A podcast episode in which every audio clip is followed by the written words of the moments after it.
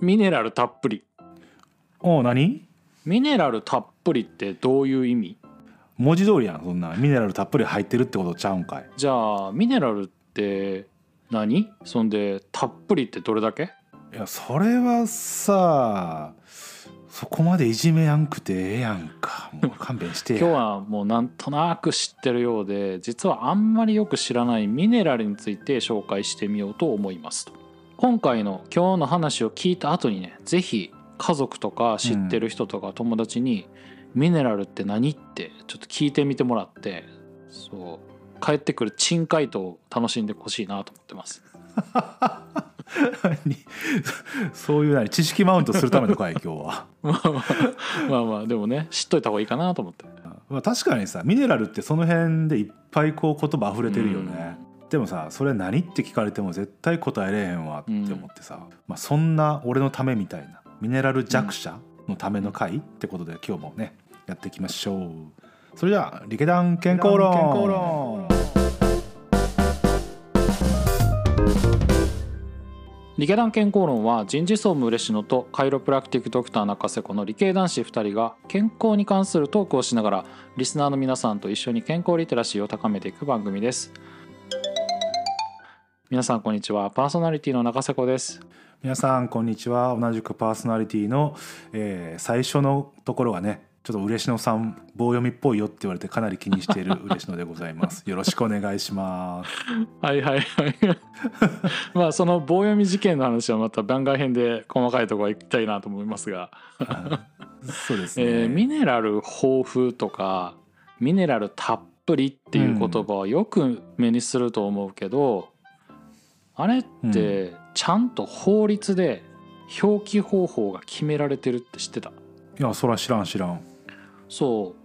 曖昧やから誤解を招かんように一定基準以上だったら使ってもいいよって決まってんだけどでもねこれ全ての栄養素について基準があるわけじゃなくってだからなんかちょっとね、うん。その辺も基準があるやつとないやつがあるよね。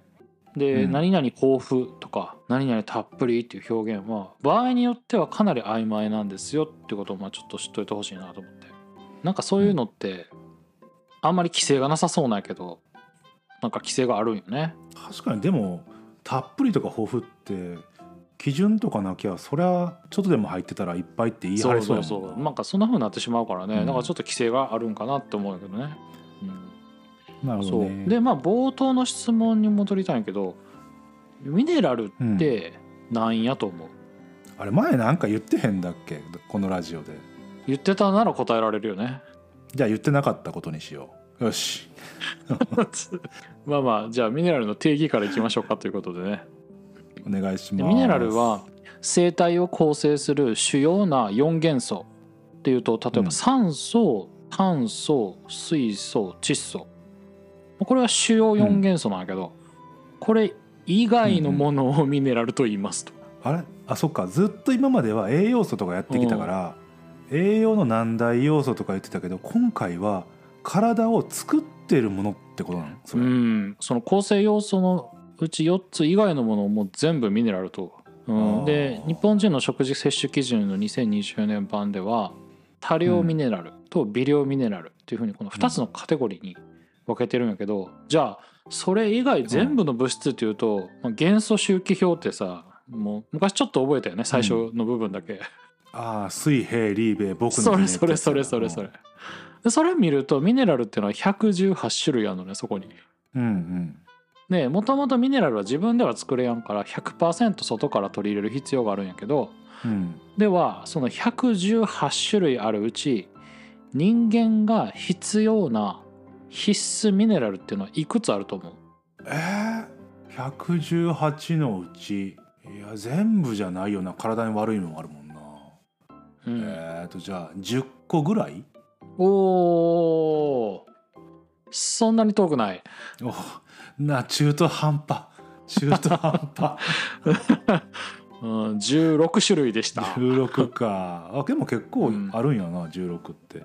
そうね16種類の内訳なんやけど、うん。えーナトリウムうん。カリウムカルシウムマグネシウムリンうん。塩素硫黄、うんえー鉄亜鉛銅マンガンヨウ素、セレンうん。クロムモリブデンはい。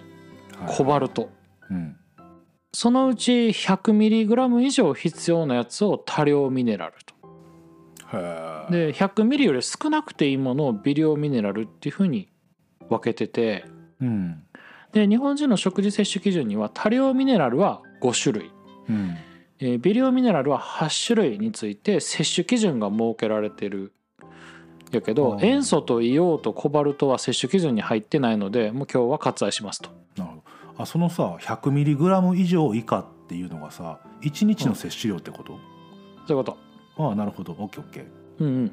でそれぞれの細かい数字はもう食事摂取基準をもう皆さんご自身でご覧いただいて。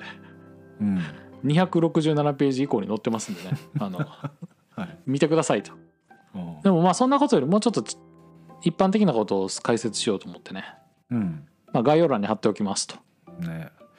うん。うん。なんかいっぱいあるな。概要欄見ててもあるよね。な、うん。あでもなんかさっきも10 18種類？16種類？16、うん。16聞いたけど。なんか聞いたことあるのばっかよね、うん、うん。まあぱいあるからさこれどうやって説明しようかって迷ったんやけど、うん、まあ、迷った挙句ねもう全部紹介することにした。数の暴力やな。聞いたことあるって言ってたからもうちょいちょい嬉しいのにも絡んでくからね。あのあよろしく。うん、寝てかないようにちょっと。うん。でまずはじゃあ多量ミネラルからいきましょうと。はい。まずはナトリウム、えーナトリウムといえば？NaCl やな NaCl それは塩化ナトリウムってことね。塩塩や。そうそう、まあ、ナトリウムの働きっていうのはたくさんあって水分バランスの保持とか、うん。と細胞の周りの液体の循環とかうん。あとは栄養素を吸収したり運んだりとか筋肉の収縮とか神経の伝達とかまあ骨格の維持とかもいろいろあるんやけど、うん。すごい大事なんやけど日本人はねナトリウムはね取りすぎ傾向にあるんよね。うーん。でさっき NaCl って言ったけどはもうちょっと間違われやすいんやけどナトリウムとそのうん。NaCl の塩分っていうのは別物で、いあそうなんだ。塩食べるっていう時は塩化ナトリウムやんか。そうやね。でナトリウムと塩素が結合したものが塩化ナトリウムだけど、まあ、それを食べるんやけどうん。で塩を食べた時にその中にどれぐらいナトリウムが入ってるかっていうのをちゃんと計算式で計算できると。うん。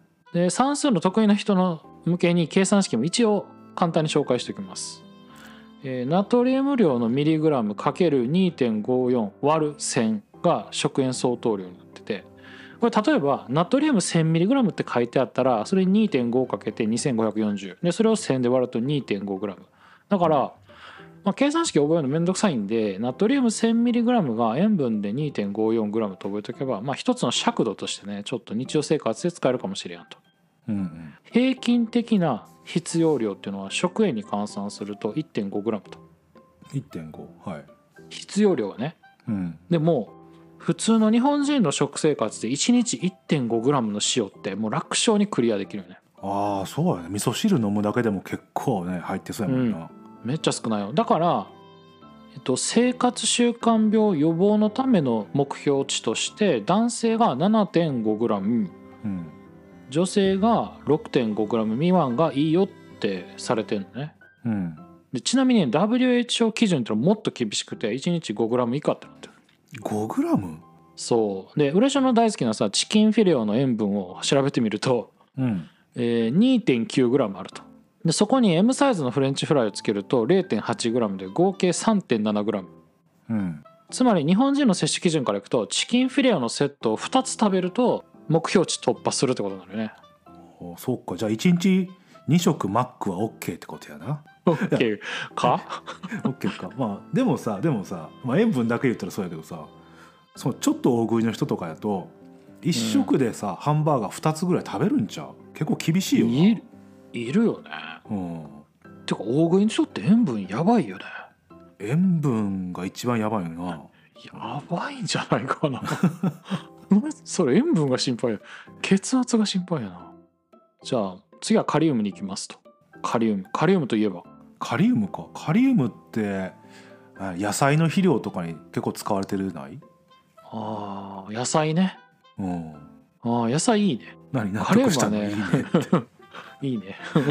カリウムは体の中に一番たくさんあるミネラルへえ一番おえ塩より多いの？塩とかナトリウムナトリウムより多い、うん、で体液の浸透圧の調節とかあとは筋肉の収縮とか神経伝達の補助に使われますと。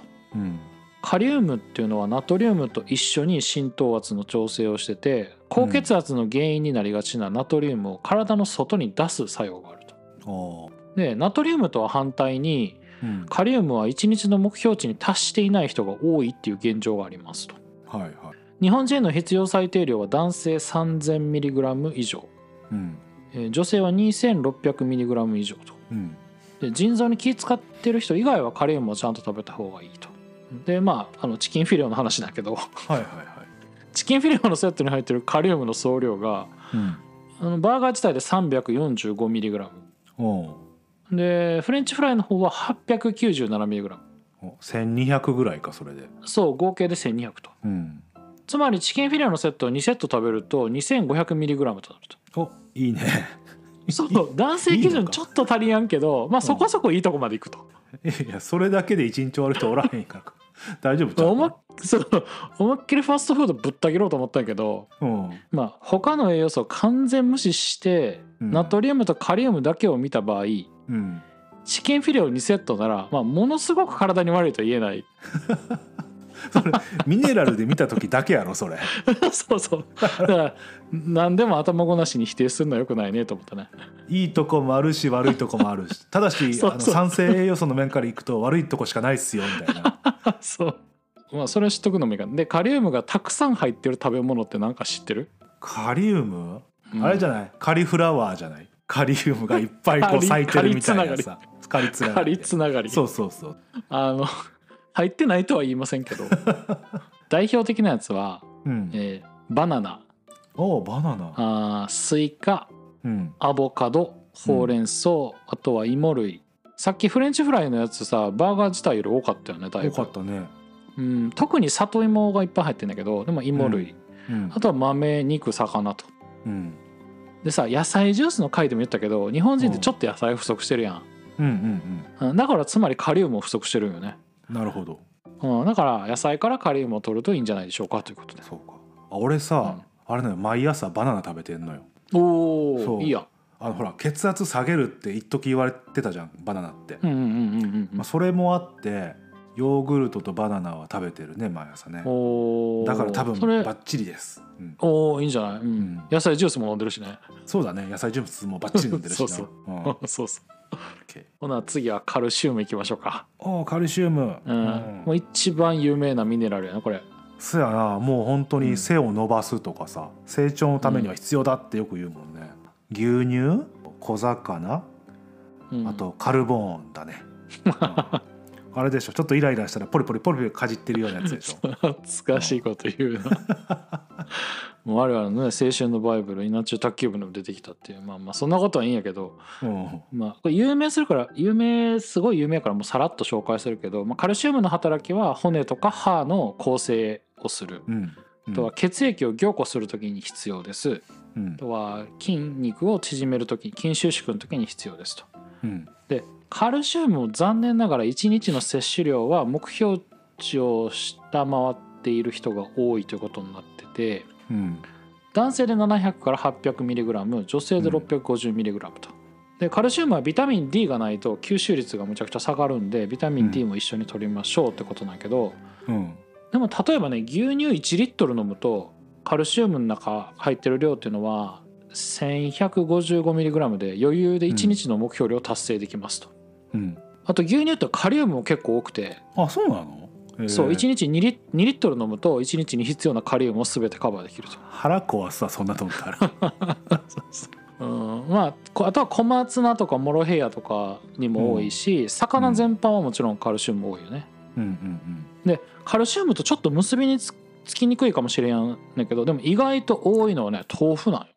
うんへえそう豆腐は実はカルシウムが多い。え大豆はお多いってこと？そう。で乳製品。もちろん乳製品は全般的にカルシウムが多いと。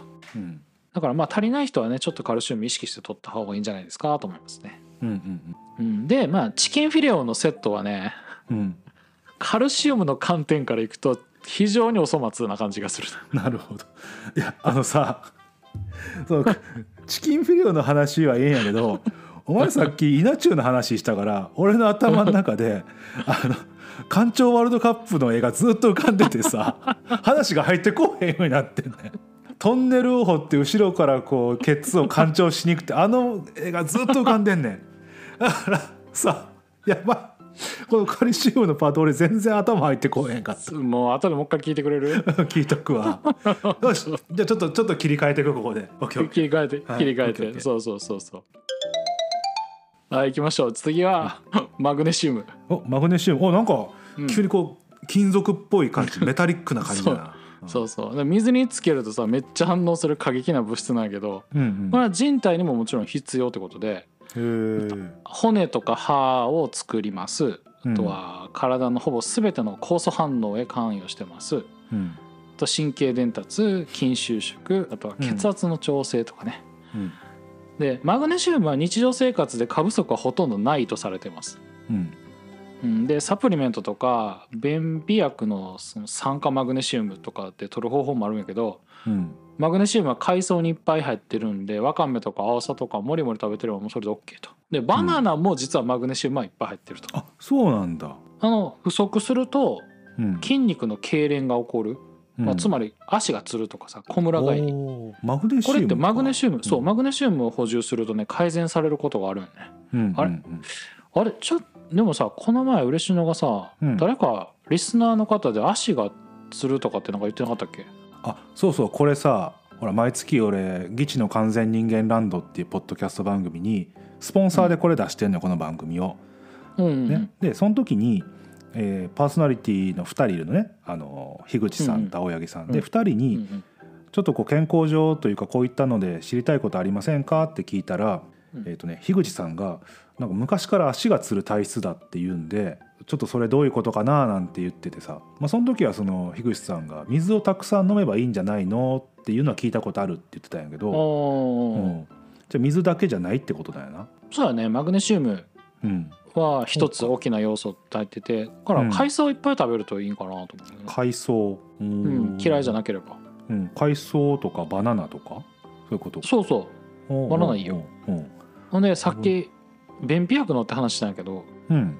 足がねめっちゃつるつってどうしようもない時にうん。便秘薬の中にさ酸化マグネシウム入ってるやつがあるんやけどそれうん。割と即効性があって、うん。うん、すぐそれ飲むと足のつりが止まるって言って 便秘薬飲む人はいるんやけどあのちょっとそれ便秘の人以外がやると結構大変なことになるから。それ水分も出てくやん体から。下剤？下剤的な、あかん。って。そう。だから裏技的な感じなんやけど、うん。なんかそれ割と有名な方法らしいんやけどへえおすすめできませんと。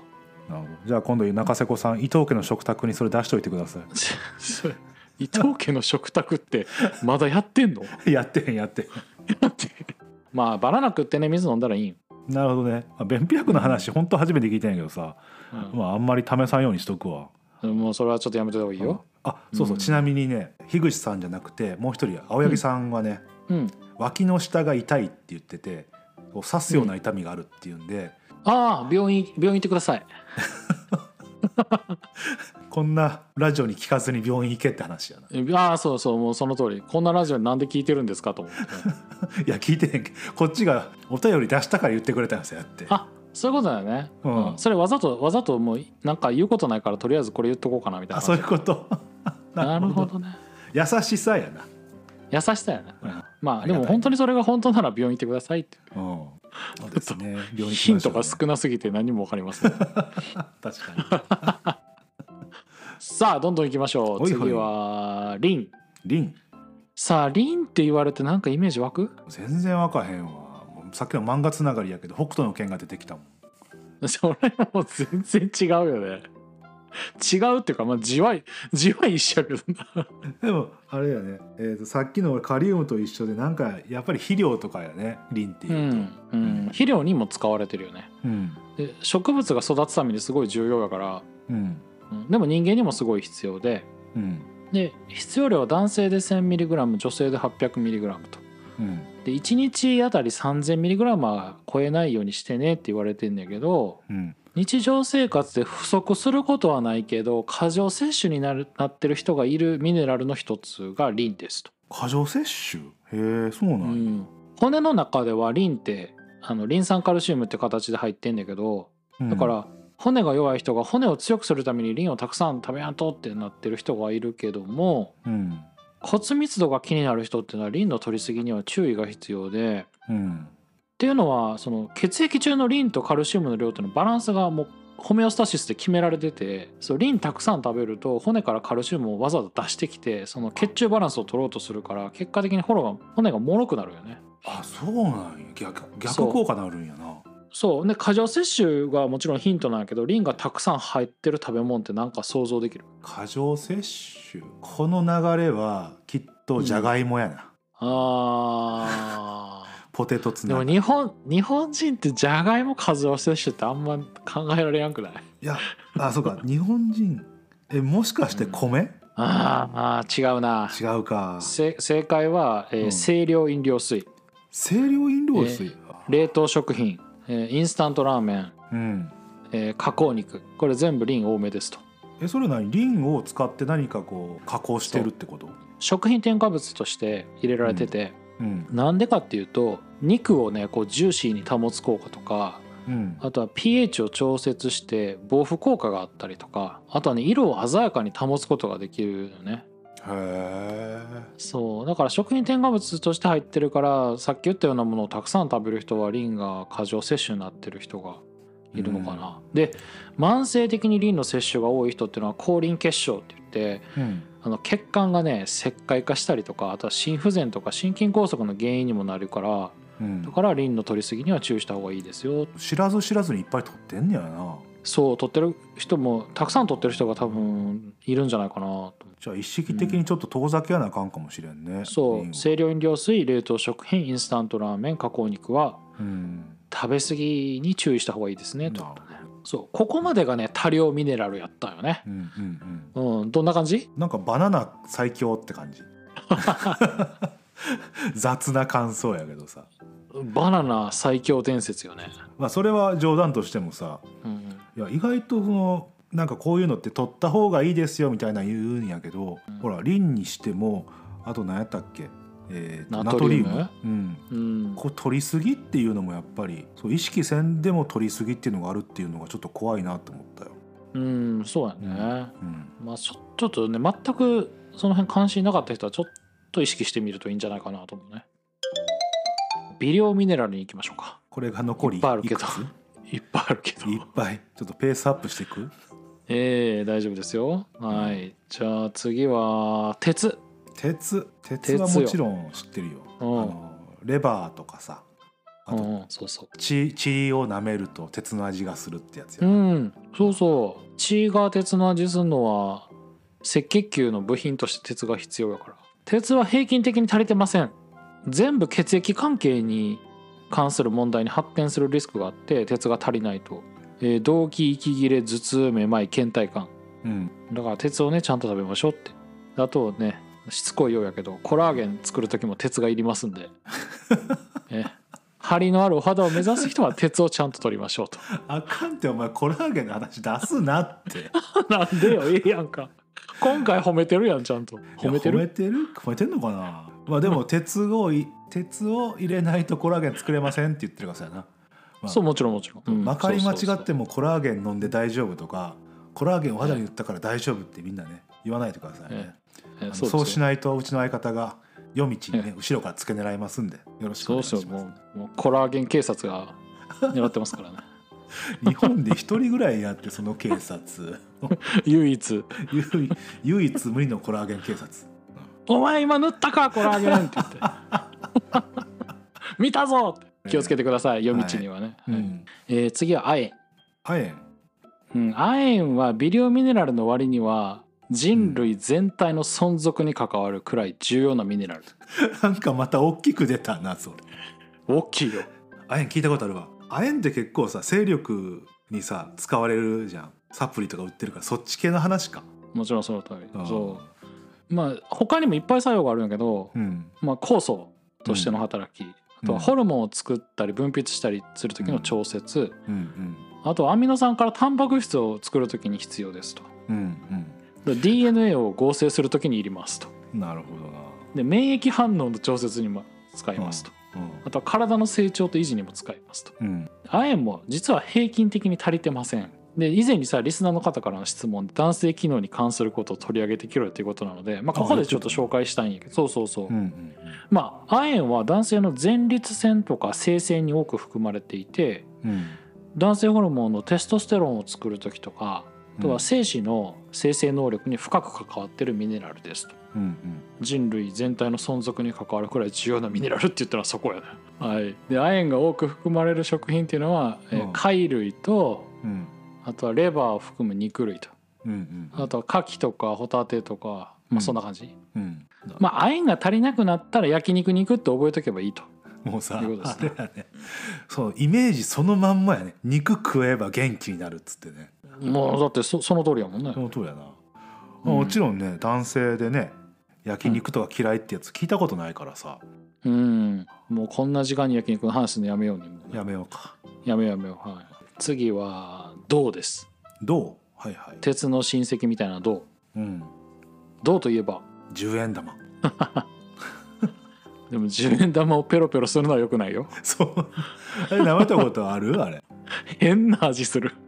俺も舐めたことあるんだけどさ。舐めたことだから舐めたことない日本人いるの？10円玉舐めたことない日本人。なんかさピリピリするよね。あする。うん。なんかしちょっと刺激のある感じするよね。ダメですよどう舐め子供の頃舐めてるよ絶対。絶対みんな舐めてるよね。うん。人口の99.9%舐めてるよね。一部あの子供の時からお金見たことない人は多分舐めてない。富裕層の方たちはね。そうかもしれないですね。効果なんて見たことないっつってね。そう効果？これは何をするものですか？みたいないやいや。まあまあ冗談はさておきね、うん。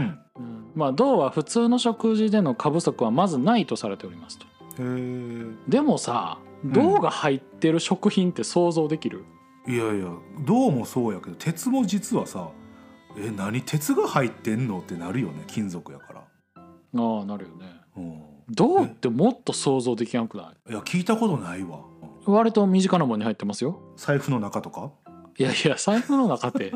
だからペロペロしたらあかんって言ってるの あごめんさっきなんか言いかけたなお前な、に、うん、ココア。ココア？へえ。ナッツ。ナッツ？納豆豆腐、うん。えーレバうん。ー、えーイカタコエビ。へえ。あそうなん。そうそうそう、うん。であのイカとかタコとかエビとかって血の色赤じゃないやん。知ってる？赤くないやろ？そう。あれ銅入ってるからよでも食品でさ「銅たっぷり」って宣伝文句見たことないな。いよカにはたっぷり銅が入ってますって。微量ミネラルやからいっぱいいらんでなあそうかそう。まあ他の栄養素を取るついでに取れそうなやつばっかりなんで、うん。まあ、特に意識しなくてもいいですよと。はいじゃあ次はマンガン。マンガン。マンガン電池のマンガンか。マンガン。もしくは麻雀のマンガンやな。そうもうそれさただのさダジャレやんそれ。いやそう そうやって言ってんじゃん。まあまあまだって頭に浮かんじゃうんだもん、あもうそういうことが恥ずかしげもなく言えるようになってきたらもうねいよいよポッドキャスト芸人。ほんまもんですな。そうですね。そう。まあ確かにね電池のイメージあるんやけど、うんうんうん。うん、で人体でも、まあ、酵素の成分になったりとか骨や関節を作る成分になってますと、うんうん。でこれも日常生活で過不足なくってうん。主に穀物ナッツ海藻類などの植物由来のものに入ってますと、おおそうなんや。うん。うん。まあこれで、まあ、さらっと紹介しておきましょうと。うんうん。次は要素。要素？要素要素といえばうん。あのほら小学校の時とかにさ実験でじゃがいもに垂らしてなんかでんぷんがあるかなんか調べるやつちゃったっけ？そうそう青紫色のね。あそうそうそう青紫そうそう。あれあれあれあれ。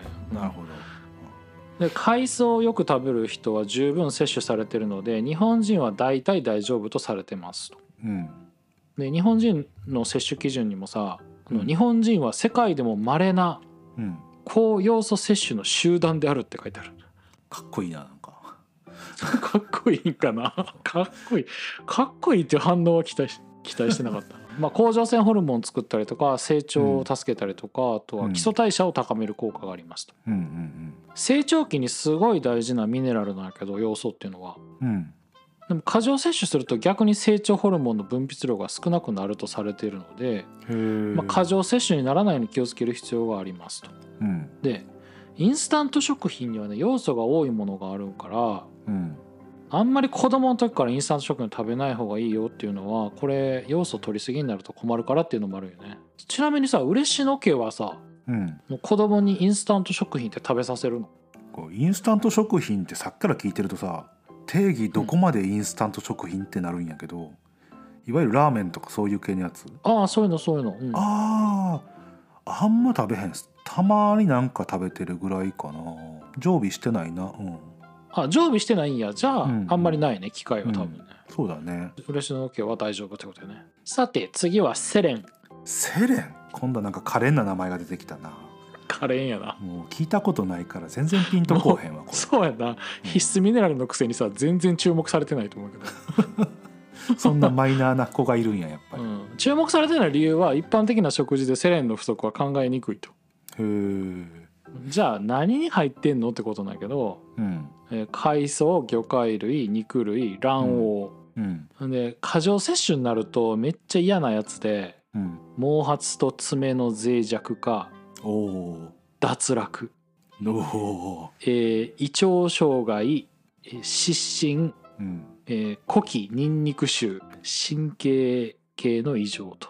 で1キロあたり15マイクログラムを1日に摂取すると過剰らしいんやけど、まあうんこれを体重60キロの人に想定すると1日あたり900マイクログラムってことなのね。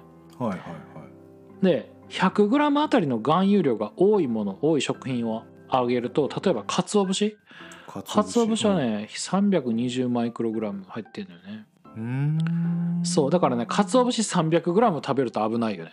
あのさ口の中パッサパサになるけど。いやその前にスーパーでさあのでっかい袋買ってもそんな 300g も入ってへんやろあれ。そう。どんだけ大好きなかつ節一が日に食うなよあれ危ないからな。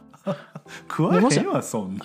であん肝やったら 450g もうもさうおおえってなりそうな感じ。む胸焼けのが先に来そうそう。マグロやったら 850g 油でもう多分最初に食えへんくなるわ、多分無理やな。うん。まあつまり何が言いたいかというとセレンの取りすぎは難しいってことを言いたいわけねだから注目されへんのか、そう。鰹節とかあん肝とかマグロとか大量に食べる人はうん。多分ハゲて口が臭くなるよってこと。そんなやつおらへんけどなきっとな。まあまあ、えー次はクロムです。クロム？よしクロム。クロムといえばクロムメッキやね。我々工業系の人間にはそうやな。重いからなあとは一般の方で言うとクロムハーツやな。それは違うか。もうそれさうん。いい言わな言わな気が済まんのそういうの。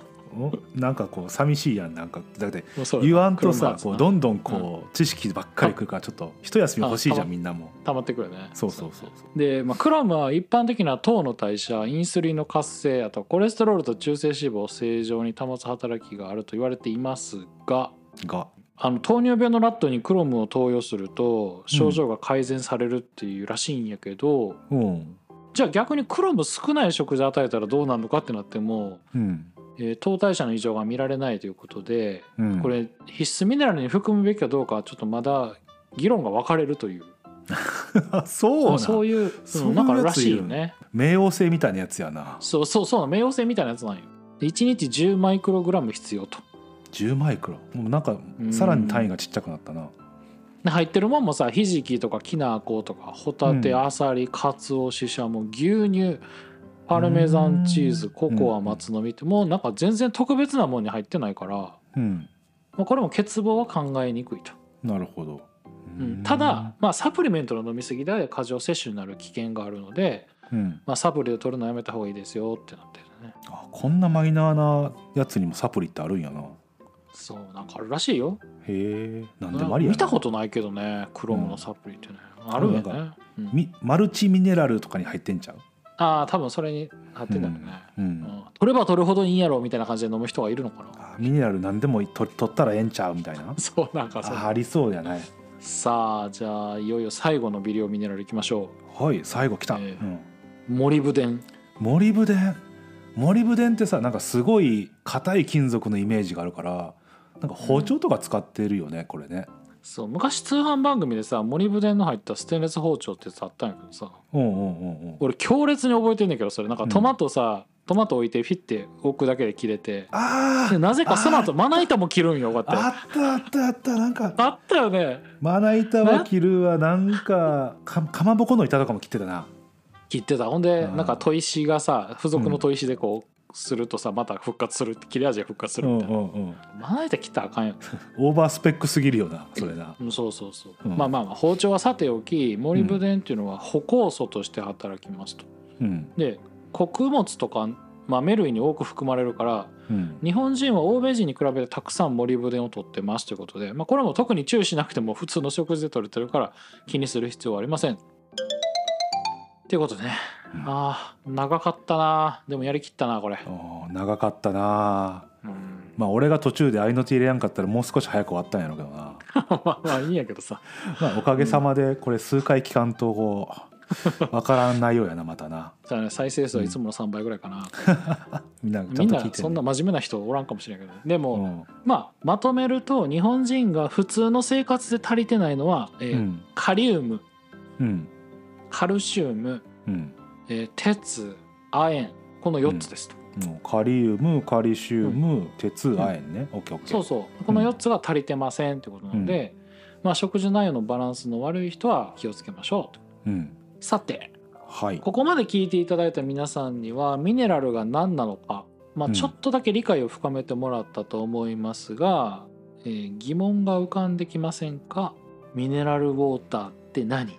ミネラルウォーター。えなんか今の話だけ聞くとさっきの16の必須ミネラルがいっぱい入ってるって 水やな。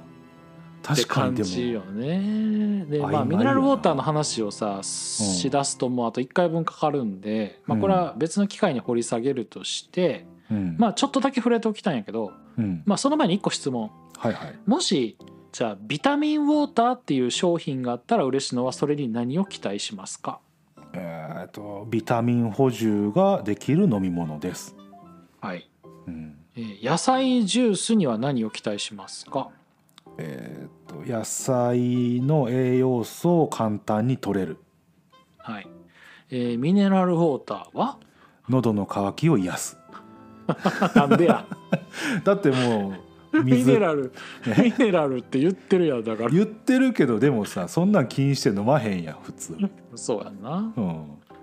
まあじゃあミネラルウォーターってすごいいっぱい種類あるからさうんうん。じゃあミネラルウォーターの代表って何だろうと思ってググったらうんうん。え一番最初に出てきたのがイロハスだったからはい。まあ代表選手としてねイロハスを例に挙げてみましょうと。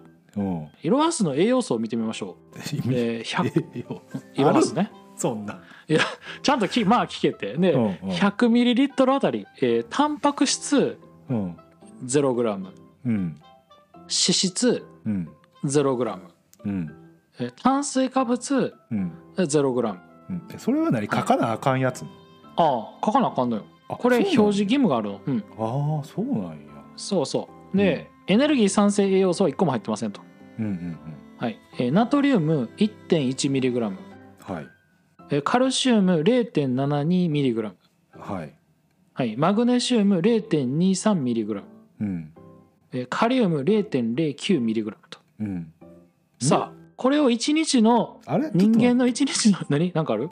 いやカリウムってさ先言言っちゃうけどささっき千千何百ミリとか言ってなかったっけ？そうですな。はい。もうすでに。これをさ、うんうん。1日の必要最小量人間がこれだと取ってくださいってさっき言ってたやつに当てはめるとじゃあどんぐらいの量になるかというと、うん。ナトリウム必須量を水だけで取ろうとすると、はい。えー1日18リットルと、18リットル。うん。うん、まあポリタンク1個分やな。はいはい。でカルシウムはうん。97リットル入れますと。97リットル。大きいスーツケース1個分ぐらいかな。マグネシウム取ろうとするとうん。152リットルと、おえーまあ一般的なバスタブの半分ぐらい。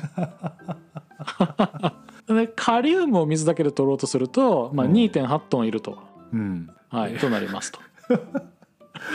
なんかもう銀行の 利息よりひどい数値になってんな。いやほんと。だからさ、うん。ビタミンウォーターとか野菜ジュースと同じように考えるにはあんまりにもおこがましいネーミングやと思うよね。ミネラルウォーターって。ミネラル全然入ってないやん。いやそやけどそんなん考えんのさ お前ぐらいやで。いやいやいや。あ違う違うわ中迫さん。ごめん何？あの理屈っぽいのはねお前だけじゃなかった。俺もやこれ。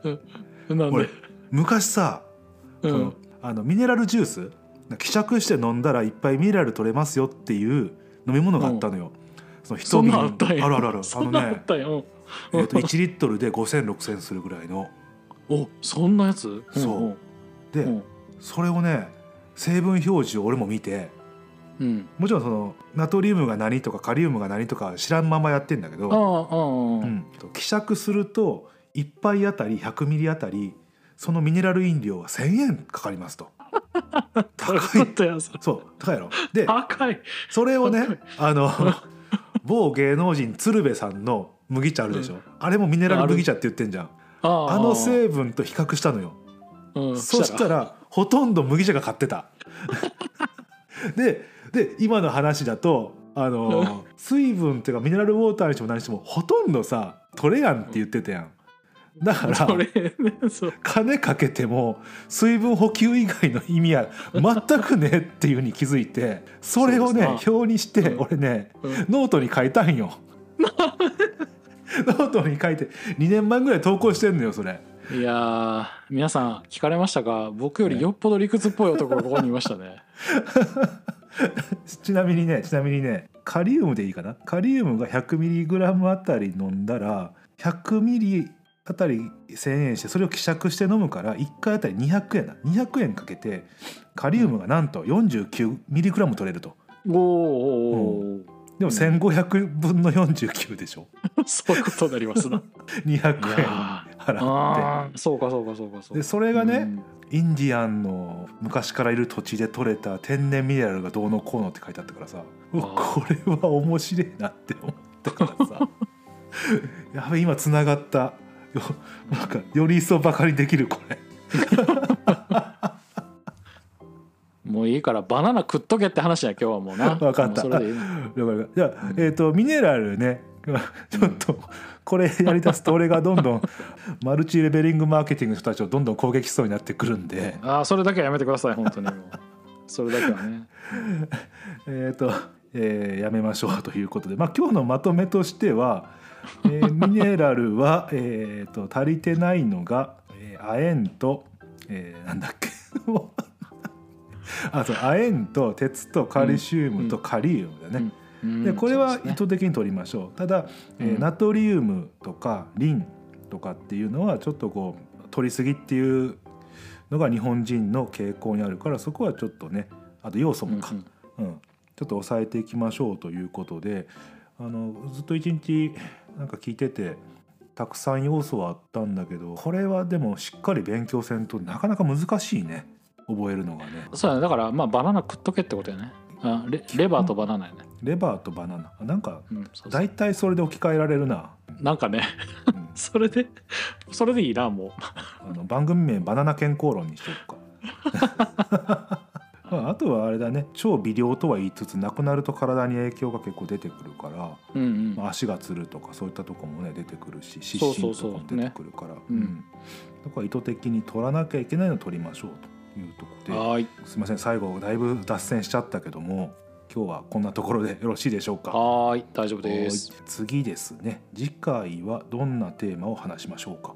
はい。ミネラルの紹介も終わったところで、まあ、この季節とっても行きたくなる温泉の効能について皆さんに紹介してみたいと思います。ええ日本はね温泉大国ということで。うん。せっかく入るなら温泉の効能についてもちょっと知っておくといいんじゃないかなと思ってます聞いた後にねすぐに温泉に行きたくなる。または行きたくなくなる回です。お楽しみにということで。私も温泉好きなんで楽しみにしときます。はーい。はい。じゃあまた来週。皆さんありがとうございました。ありがとうございました。リケダン健康論への感想やリクエストはメール X 旧 Twitter の DM ウェブサイトのお問い合わせフォームからお送りください。またこの番組が気に入ってくださった方ぜひフォローのほどお願いいたします理系団健康論では理系男子2人が自由気ままに健康に関して雑談をする番組です。分かりやすさを優先したトークとなっていますので細部まで説明できない箇所があることまた情報には諸説あることをご理解のほどお願いいたします。